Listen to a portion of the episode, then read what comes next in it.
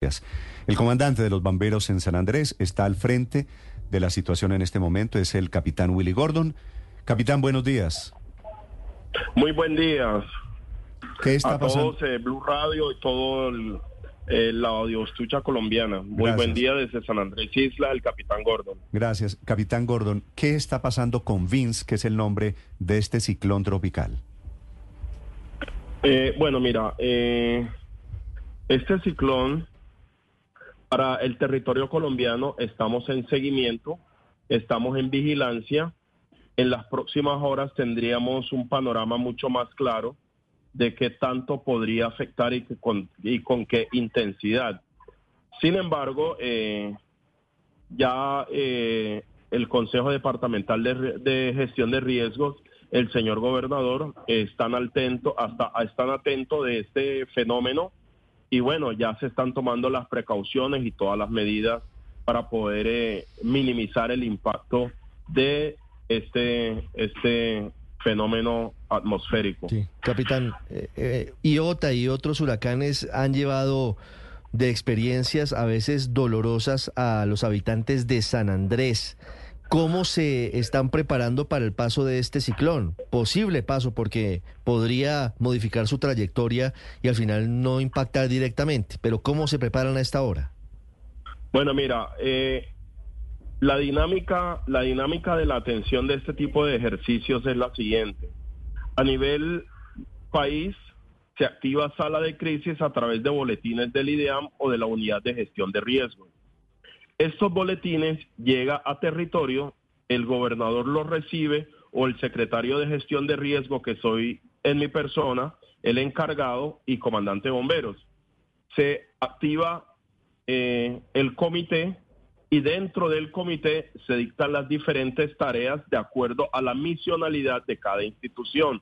Ejemplo, la Secretaría de Infraestructura ya está en el tema de limpiezas de canales, de recolección de agua lluvia, mantenimiento preventivo y, alistamiento de motobombas. Eh, la unidad de bomberos se encarga de hacer todas las podas preventivas. Eh, las las entidades de socorro, como lo son Defensa Civil y Cruz Roja, administran los refugios temporales. De todo ese preparativo y todas esas tareas se dictan desde el mismo desde el mismo comité de gestión de riesgos que lidera el señor gobernador. Eh, precisamente ahorita a las 10 de la mañana vamos a tener eh, eh, esta primera reunión. Entonces eh, ahí se dictan todas las tareas preventivas, pero ya todas las autoridades del departamento y todos los organismos de socorro están en vigilancia y en alistamiento para la atención de este fenómeno si en ca- de caso si se da eh, de impacto sobre las islas que eh, de acuerdo al desarrollo que estamos viendo no sería un fenómeno eh, que impacte de forma violenta sobre el departamento. Sí, quisiera consultarle, comandante, por las carencias que en estos momentos tienen ustedes en materia de infraestructura en cuanto a refugios temporales para atender una eventual evacuación masiva en la isla. ¿Cómo están equipados para esto? Bueno, mira, eh, evacuación masiva como tal eh, eh, nunca se ha dado y tampoco se va a dar. Lo que sí hay unas personas que viven en el borde costero que sí se mueven a unos refugios. Por ejemplo, el borde costero del sector sur siempre es el más afectado, que serían más o menos unas 250 familias.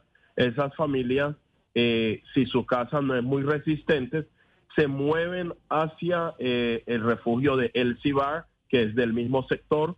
También tenemos el refugio Philip Bigman en el mismo eh, en el sector San Luis, pero no es que se evacúe la isla de forma masiva, porque hay muchas viviendas que no están en borde costero y que resisten y que resisten la fuerza del viento. Entonces es más bien prevenir las personas que están al borde del mar, porque el oleaje normalmente suele ser muy fuerte. Sí, capitán. eh, William, quiero preguntarle, este fin de semana es puente festivo, hay muchas personas que planearon vacaciones pensando ir en San Andrés. ¿Cuál es la recomendación para los turistas? Mira, los turistas no tendrían ningún inconveniente en llegar a la isla hasta este momento porque no estamos en una alerta, eh, no estamos en alerta ni amarilla ni roja, solo estamos en monitoreo de un evento. No hay ningún tipo de alerta para San Andrés, ni amarilla ni roja. Estamos en monitoreo. Hasta hoy, en estos momentos, los vuelos están normales, el sistema de turismo está normal y todo, eh, debería cambiar la situación muy drástica para no poder atender los turistas. Pero hasta esos momentos eh, las cosas eh, siguen normales para el tema de turismo. Entonces, los turistas que van a llegar a la isla simplemente van a estar atentos a los eh, operadores turísticos al cual ellos corresponden, o sea, los hoteleros.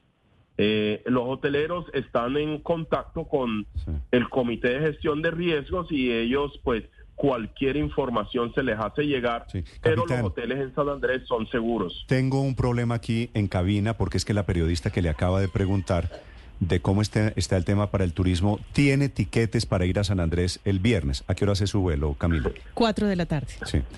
¿Le doy permiso? No, ¿Puede tranquilamente, sí, claro que sí, puede venir. Acá la vamos a esperar. Pero, eh, puede venir, eh, no, eh, no pasa nada.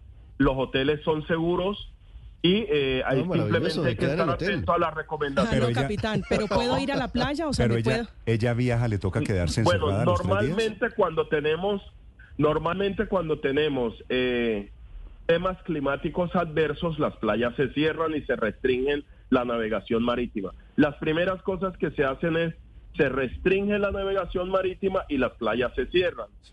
Eh, sin embargo, eh, lo que es el comercio, la hotelería y lo demás funciona eh, de forma normal. Puede ir a San Andrés. Nada de Yoniquí, nada del hoyo soplador. van a estar las playas cerradas, pero puede ir a San Andrés. Perfecto. Al hoyo soplador sí puede ir. Al Ah, hoyo soplador sí sí puede ir. pero Le posiblemente gusta. Puede ir, puede ir al hoyo soplador. 9.30 minutos. Sí, puede ir al hoyo Capitán. Gordo, un gusto saludarlo. Chao. Listo, feliz día. Gracias.